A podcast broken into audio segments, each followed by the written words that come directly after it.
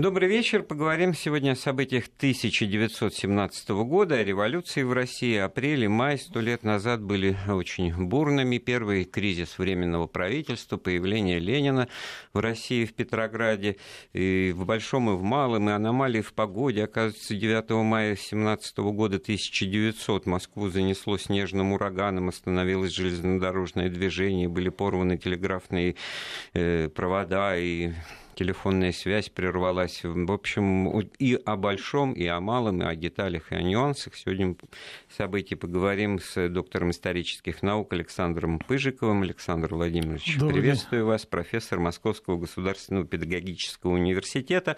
Ваши вопросы мы эм, ждем по телефону прямого эфира 232 15 59, код Москвы 495, смс-сообщение с кратким словом «Вести» на краткий же номер 5533 и номер WhatsApp для сообщений 8 903 170 63 63. А начать хотелось бы с того, Александр Владимирович, что тут на днях э, действующий посол Германии в Российской Федерации Рюдигер фон Фрич, выступая на одном из мероприятий, посвященном как раз столетию революции в России, заявил, что вот тот самый общеизвестный факт, что правительство Германии поддерживало возвращение Ленина в Россию. Э, однако бы, если это правительство имело представление о том, какими будут последствия, возможно, оно приняло бы другое решение. И дальше посол говорит о том, что вся уже не революция в Германии, свержение монархии и крушение Германской империи в ноябре 1918 года, это все результат воздействия со стороны России. Вот кто на кому, кто кому привез революцию. Значит, да, да, да. Вот это, наверное, так сказать, тоже стоило бы обсудить, потому что, в общем-то, что касается теории, то все понятно. Маркс и Энгельс это оттуда сюда, да.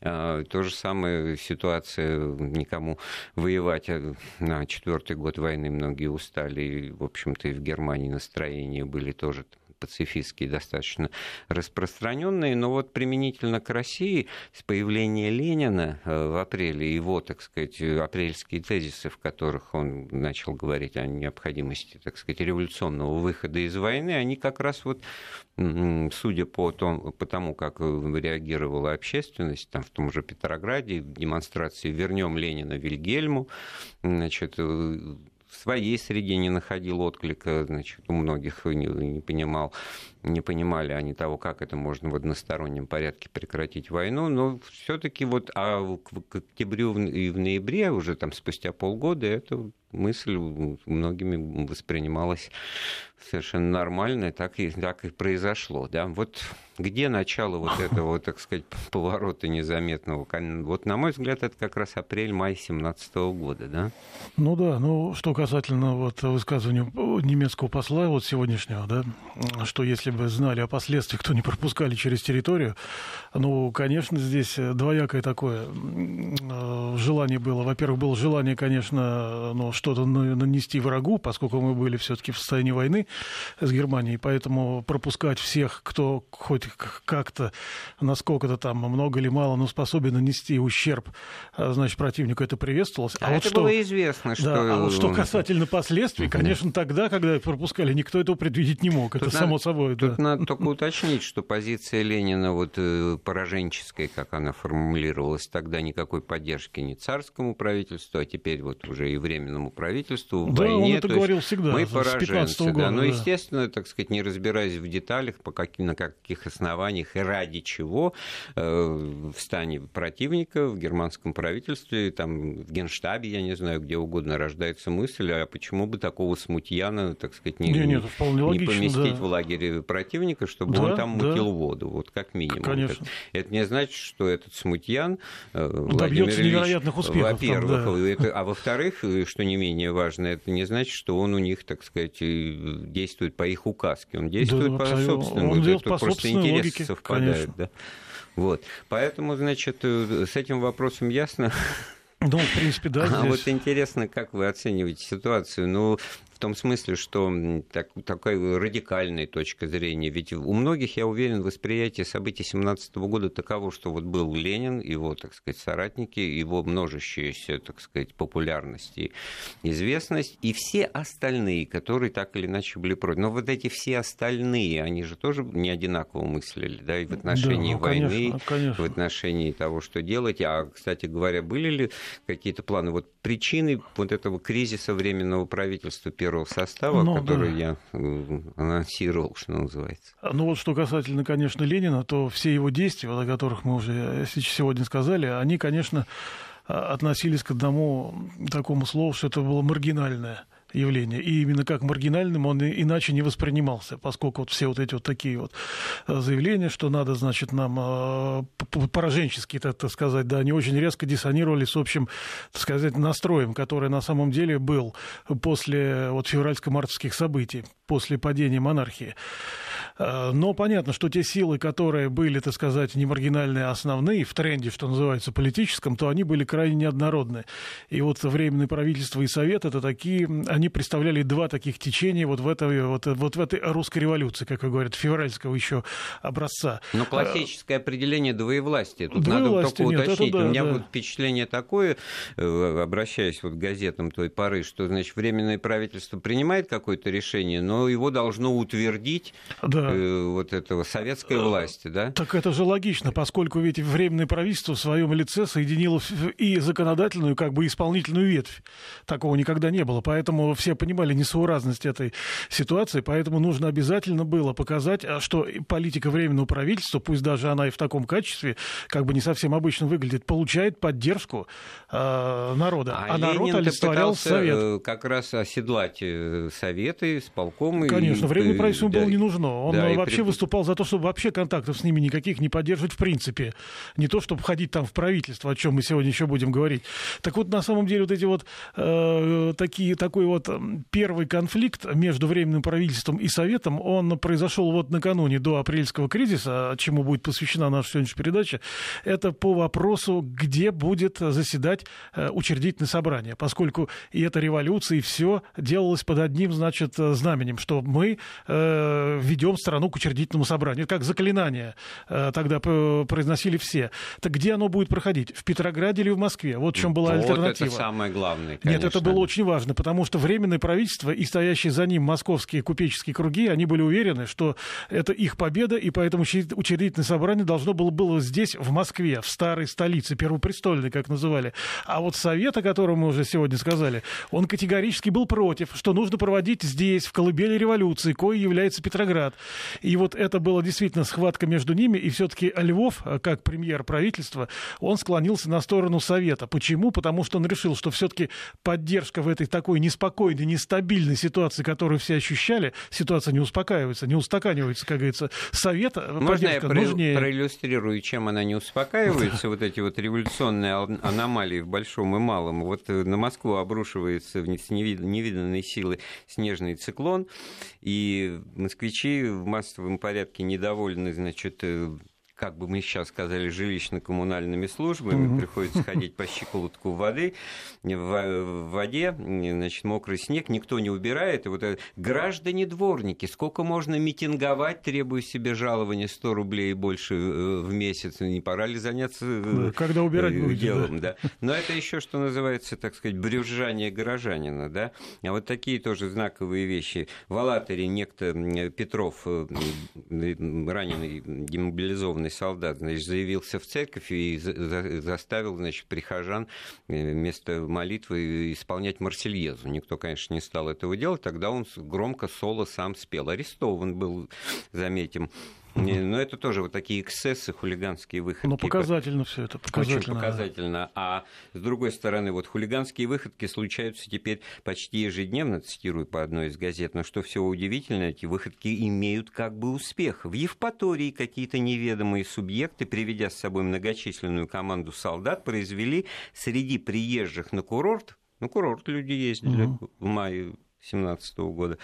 Повальный обыск. К сожалению, не поясняются цели, э, целы ли остались вещи, и ни одна из организаций правительственных не давала э, предписаний на такие обыски. То есть какой-то произвол чинится. Еще хуже сообщение из дальнего сибирского городка Енисейска. Он там от Красноярска в 400 верстах, что город буквально охвачен какой-то паникой. Многие бросают дома, пожитки и бегут, потому что в городе каждый день творятся поджоги, причем горят преимущественно дома, где ютится беднота. Ходят слухи, что поджигатели это выпущенные по амнистии уголовные преступники из окрестных, значит, вот острогов сибирских. Но тогда почему они жгут жалкое имущество таких же нищих, как они сами?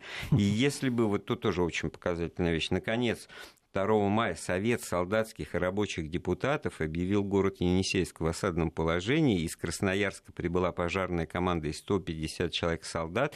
Пожары в городе прекратились в добрый час. Но невозможно же всякий раз, когда нужна значит, нужно употребить силу, усиленную охрану личности каждого гражданина, прибегать к чрезвычайным мерам. Когда законность и порядок войдут в сознание масс, тогда.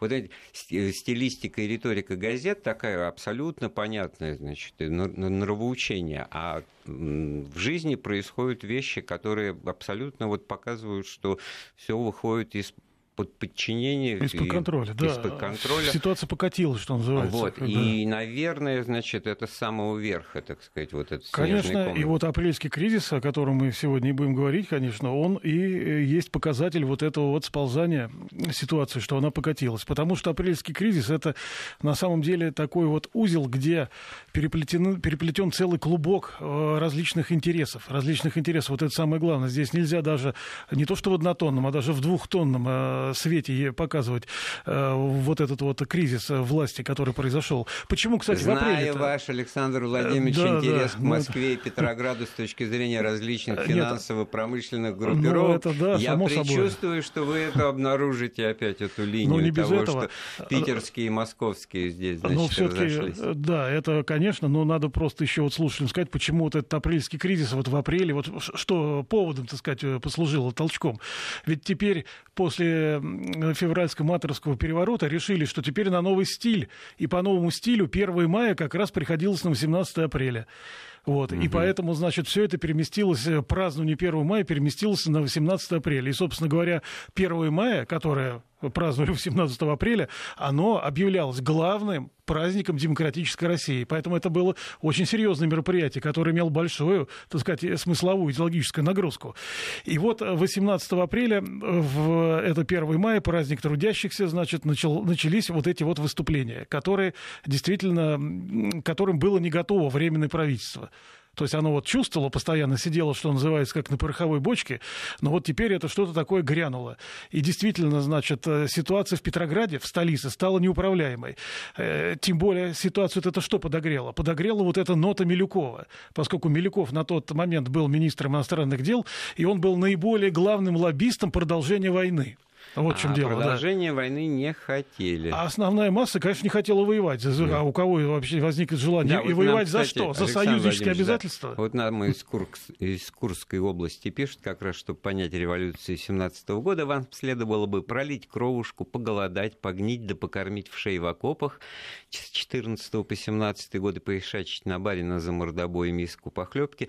Вот а такие, да? Абсолютно. Вот другое абсолютно. дело, что это не работает при разговоре о 41-м, о 42 42-43, да, когда вот и кровушку, и поголодать, и, и в шее в окопах. И, ну, тогда да? знали, а? за что воюют Великую вот, Отечественную. Вот. А здесь за что? За какие-то союзнические обязательства. Так вот, за проливы объясните. А что, да, а что такое вот это союзническое обязательство? Потому что Милюков считал, что идея фикс такой, да, вообще российской политики, это обладание Константинопольскими проливами. Это такая долгоиграющая ну, тема. Геополитическая задача. Геополитическая задача. Не одно поколение вокруг этого ходило. Знаете, и так... он решил, что теперь, поскольку он министр, при нем этот вопрос будет решен. А как он будет решен, э, думал Милюков?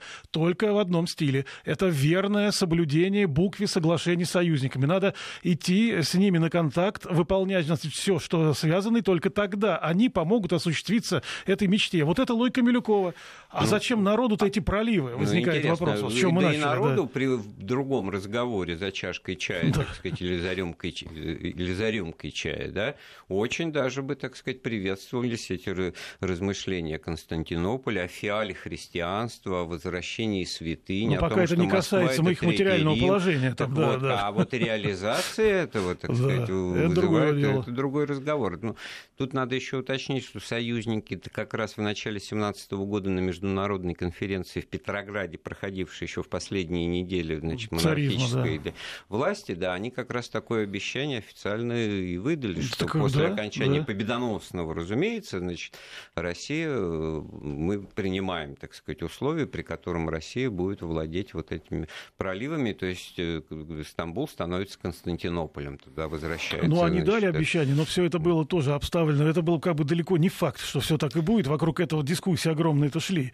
Но Милюков был как раз из тех, который считал, что только с э, контакт с союзниками, исполнение всего, всех обязательств позволит решиться вопросу пролив. Поэтому война до победного конца и никаких разговоров.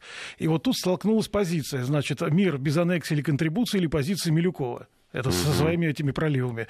Э, У Милюкова нашелся большой союзник, это во- военный морской министр Александр Иванович Гучков, естественно, да, но который, в отличие от Милюкова, пребывал в более унылом состоянии уже на момент, значит, э, апрельского кризиса, поскольку он понимал, э, что, будучи министром, он не может управлять этой армией, которая парализована вот этим приказом номер один, вот этими сол- солдатскими комитетами, без решения которых ничего, значит, нельзя ни, ни вы, кого-то назначить, что-то сделать. Это его раздражало, он понимал, что все это катится, катится в тартарары, поэтому здесь они с Милюковым воссоединились. И поэтому их не случайно прозвали, вот такое прозвище этого парочку, министр капита империалисты. Но это, вот это вот, да, было. обзываль- обзывательно. А можно в защиту Александра Гучкова его вот слова привести? Он как раз в эти дни э, перед своей отставкой, ну, забегая вперед, да, вот. Милюков вместе с Шингаревым, э, это еще один министр капиталист, да, поехали на фронт. В их отсутствие поздно вечером на квартире князя Львова, премьер-министра, неожиданно собрали заседание Временного правительства, и Керенский и Терещенко взяли на себя инициативу самым резким образом, напали на пункт о проливах и на всю роль Милюкова в составе Временного правительства. Вот. Э, и Милюкова защищал только я, больше никто. В результате было сказано, что Милюкову значит, надо э, из правительства устранить. Решение расстаться с ним значит, было поддержано всеми, кроме меня. И тут я увидел, что Временное правительство буквально идет в объятия демагогии и окончательно пришел к заключению, что единственный выход – окончательно оборвать великое примиренчество и дать бой вплоть до резких мер. Написал письмо Львову, я ухожу, тоже сам. Да, он это тоже вот ушел, в да. результате ведь э, позиция это такая, вот, посмотрите, прим- примиренческая, вот мир без аннексии и контрибуции. Французские социалисты тоже, так сказать, поддерживали на Западе в этом смысле. Но как бы вот три года повоевали и разошлись э, ничьей, да?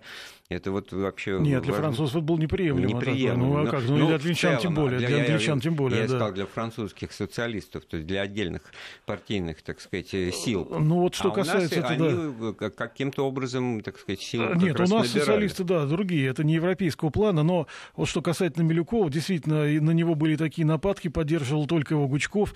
И более того, когда собралось заседание Временного правительства, на которое пригласили вот членов исполкома Совета, то, значит, никто иной, как лидер эсеров Чернов, вообще посоветовал Милюкову, сказал, что он хороший, в общем-то, Милюков, пусть он возглавит э, Министерство народного просвещения. Значит, Милюков счел это за оскорбление, чуть ли буквально не ушел, значит, с этого заседания. То есть было понятно, что его выпроваживают. И, кстати, главным бенефициаром отставки э, Милюкова и Гучкова, и вот он, мы уже упомянули его вот сейчас вот, это был, конечно, Александр Федорович Керенский. Вот это еще один такой основной интересант вот этого апрельского кризиса. Он просто ждал, когда будет этот момент, чтобы развернуться. А чего он ждал, собственно? Ну, он ждал одного. Ведь он в- в- во временном правительстве был в качестве министра юстиции и понимал, что на этом юридическом поприще он не сможет выскочить, значит, в самые первые ряды, тем более стать лидером. Лидерство могло обеспечить только военная стезя. И вот тут он начинает переориентироваться с министра, с министра юстиции, будущим министром юстиции, на военную проблематику, влезать в нее, давать интервью, там, как надо армию организовывать, что там надо делать, что делать не надо.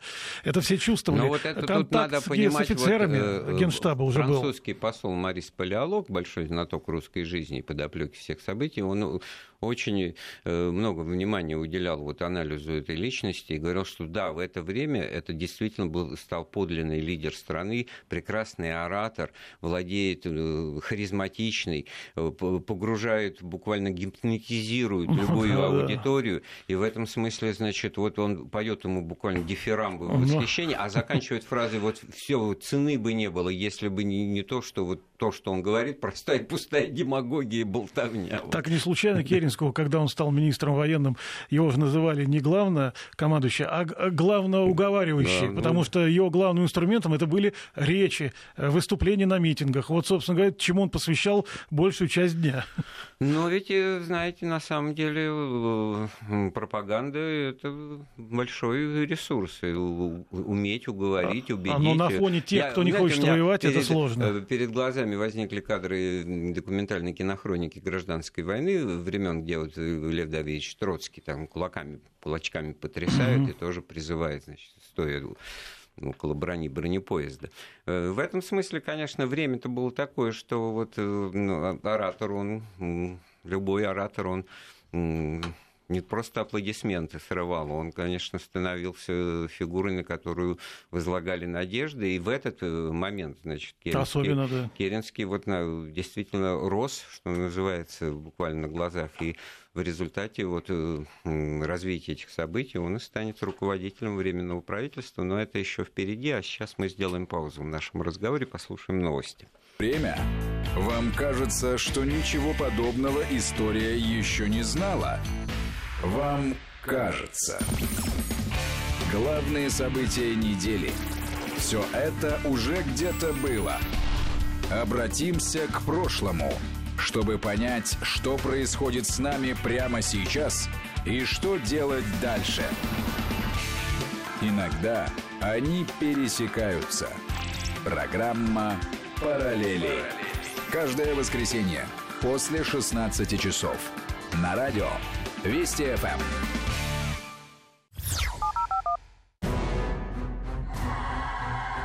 Вопросы истории с Андреем Светенко. А, с профессором Александром Пыжиковым мы вспоминаем весну 1917 года, бурные политические события. Вот в этой ситуации, когда все, так сказать, вот с резьбы слетели, грубо говоря, был, по-моему, один человек, который сохранял абсолютное спокойствие, равновесие душевное. Я просто прочту его дневниковую запись. Э, погода прохладная, но ясная. Он в Петрограде, не в Москве, значит. Э, Днем вышли в сад, погуляли. Э, опять происходила общая работа по огороду. Вечером начал читать вслух Шерлок Холмс «The Hound of the Baskerville». Николай II. Ну, значит, понятно, да. Дневники императора бывшего. Вот э, человек в этой ситуации... А вот, что ему оставалось? Сохранять ну, спокойствие, раз он уже полностью отстранен от всех каких, каких бы то ни было дел. Учитывая его трагическую судьбу и так или иначе оправдание аргумента того, что значит, устранение было произведено, не дай бог, вернется, на него делают ставку, так сказать, если в 2018 году делали ставку, а в 17-м нет, да, то есть за год что-то в сознании у людей тоже нет, там изменилось. поменялось, да, да это Конечно, поменялось, вот это ближе к октябрю интересно. там, да. А что касается здесь, вот я почему остановился на вот этой вот важной персо... персоне, вот э, на Лавре Корнилове. А он его охраняет, так что Нет, логично. нет, ну ему это, да, он арестовал Александру Федоровну, это мы все знаем прекрасно, вот. А вот это вот противоречие, негатив между Корниловым и Советом, он очень сильно проявился. И, кстати, между Керенским и Корниловым тоже. Вот в эти дни произошла вот эта вот завязка. Все поняли абсолютно присутствующие, а присутствовала вся, так сказать, и гражданская, и военная элита тогда, вот в ходе этого апрельского кризиса в Питере, все поняли, что появился вот этот вот человек. Этого человека, кстати, привел Гучков. Он его вытащил, это его, так сказать, протеже. Он всячески старался его и дальше протолкнуть, чему активно препятствовал Алексеев. Э, он не хотел ни в коем случае, чтобы Корнилов как бы выходил наверх по служебной личности по разным совершенно причинам. Любые называл, только нет. И у Корнилова был такой конфликт с генералитетом. Но все видели, что Корнилов это тот человек, который не остановится ни перед чем, значит, не будет там что-то долго мямлить, а очень-то может вдарить сильно по вот этим, так сказать, таким этим революционным настроениям. И вот тут э, произошло самое главное. Когда Гучков уходит, и, Корни, и Корнилов остается фактически без покровительства, так-то он был под военным министром, поэтому чувствовал себя прекрасно, теперь его патрона нет. И он сам долго-то не оставался на должности Петроградского округа, но что с ним произошло, самое главное, Гучков уводит его и приводит его в компанию, в очень серьезную компанию, э, которой Корнилов не имел никогда э, никакого отношения, не входил. Это он его приводит в финансовую банковскую элиту э, Петербурга к Путилу, Вышнеградскому и всем другим. А вот. сам Гучков, э, так сказать, оставшись без министерского портфеля, он не оставил свою активную деятельность? Он не оставил свою деятельность. Во-первых, он обиделся на Москву. Вот что уже, это не первый раз было. Вот это было и до войны там обиды. Потом, значит, в ходе войны они прошли из-за ситуации, пока готовились, значит, к февралю. Теперь снова он обиделся на Москву, сказал, что это, значит, сборище импотентов. И вообще он не хочет с ним больше иметь ничего общего. И опять ринулся в объятия петроградских банкиров. Тогда петербургских до войны, теперь петроградских хотя он много им сделал гадости, значит, в 16 году, но, тем не менее, этого блудного сына там приняли. Почему приняли? Вот главное, он привел им долгожданное орудие.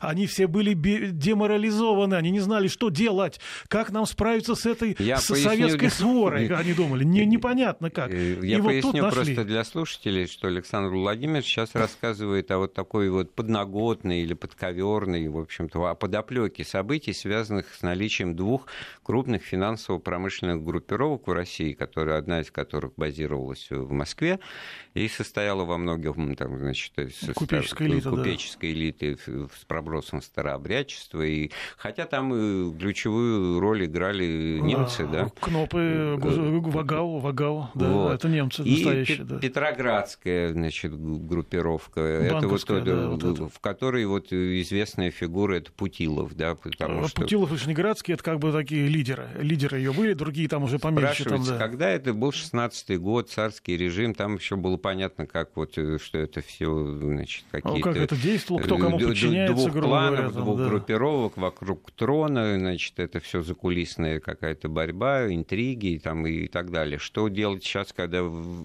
всякое решение надо выносить на ну, исполком ну, Петросовета, где да. товарищи кипяточку, там революционные а солдаты.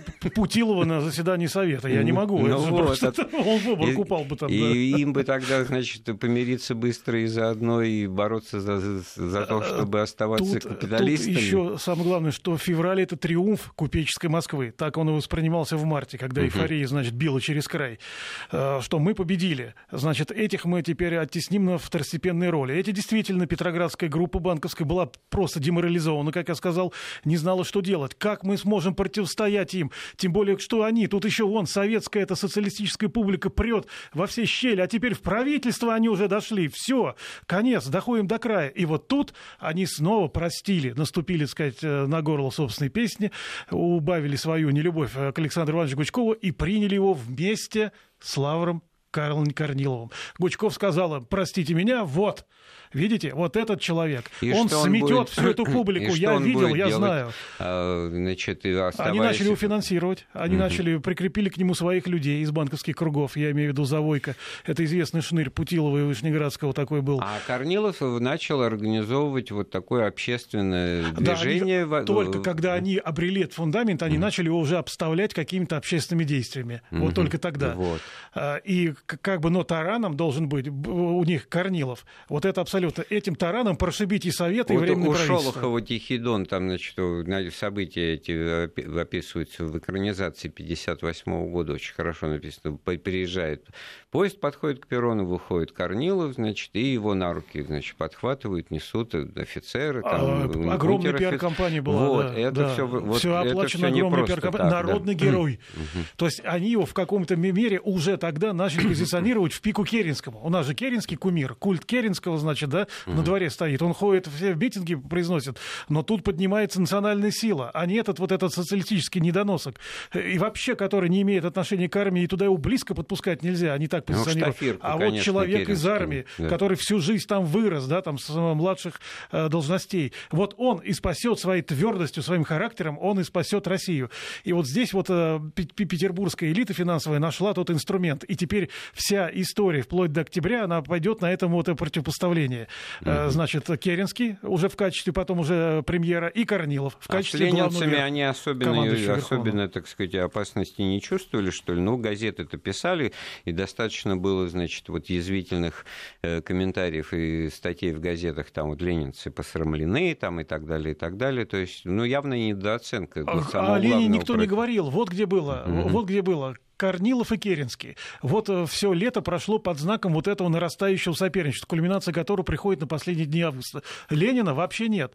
Вот было вот это вот восстание 3-4 июля, Но так мы сказать, выступление. Поговорим, там, да. потому что это была Дальше все это... затихает, и Ленин-то потом скрывается, он сходит с горизонта. Кстати, место Ленина занимает Чернов в это время. Он на него все критические стрелы, потому что он говорит, землю там поделить, ну, в общем, все в духе Ленина. Это вот интересный да. вот э, тезис, потому что сам Чернов в своих воспоминаниях потом писал, это лидер лидеры партии эсеров, социалистов, революционеров, что вот так получилось, что мы свой кредит доверия потратили участием во всех конечно, вот этих вот конечно. привременных правительствах, Ему не имея возможности кардинально все, да. изменить ситуацию со своей левой революционно-социалистической программой, и доверие к нам, значит, э, гасло. А большевики просто, по-моему, взяли нашу программу вот да. по крестьянскому Нет, вопросу, просто в, в чистой да. воды. Мы не сотрудничали с этими социали... врагами Да, и при там, этом, да. значит, вот за ними пошли, потому что вот им предъявить каких-то претензий было невозможно. Ну, вообще, и да, в этой связи да. вопрос, а как вот реально-то вот можно было бы тогда прекратить войну в одностороннем порядке, когда немцы этого не делают? Вот мы упоминали Бэтмена Да, у них там который... наоборот э, немецкие националистические настроения возобладали, там война до победного конца у них. Это все это было, вот. и канцлер вот это он подтвердил как раз вот э, в, в, в это вот время, в да, те события. Весной 17 да, а, а, вот в этот период,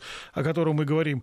И было видно, что немцы-то как бы хотят додавить э, Россию, поскольку они видят, что она разваливается, да, и ждали вот этого наступления. Ждали и немцы, они понимали, что оно будет, и Керенский там всех э, уговаривает, главное уговаривающий, чтобы это наступление состоялось, они его ждали.